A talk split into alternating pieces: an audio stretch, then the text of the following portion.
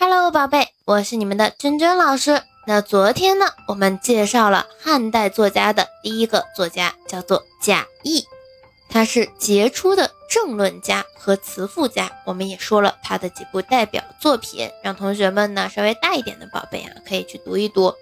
那我们今天呢，要向大家介绍的是我们西汉时期的史学家、散文家司马迁。那我们现在就开始今天的分享吧。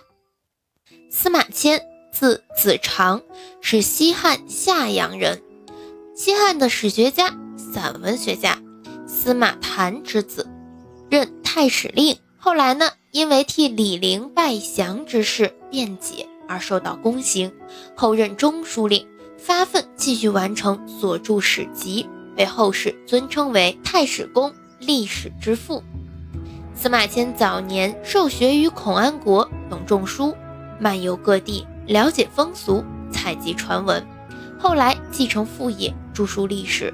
他以其究天人之际，通古今之变，成一家之言的史实，创作了中国第一部纪传体通史《史记》，原名呢叫做《太史公书》，被公认为是中国史书的典范。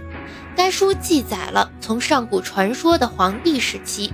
到汉武帝元寿元年，长达三千多年的历史，是二十四史之首，被鲁迅誉为史家之绝唱，无韵之离骚。其实呢，《史记》对后世的史学、文学均产生了深远的影响。那我们在教材当中呢，也有很多《史记》的名篇入选教材，比如说《陈涉世家》《廉颇蔺相如列传》《鸿门宴》等等。同学们有兴趣啊？如果对古文还是比较感兴趣的，可以去读一读二十四史，尤其是二十四史之首《史记》。那我们今天的介绍呢，就到这里了，我们明天见。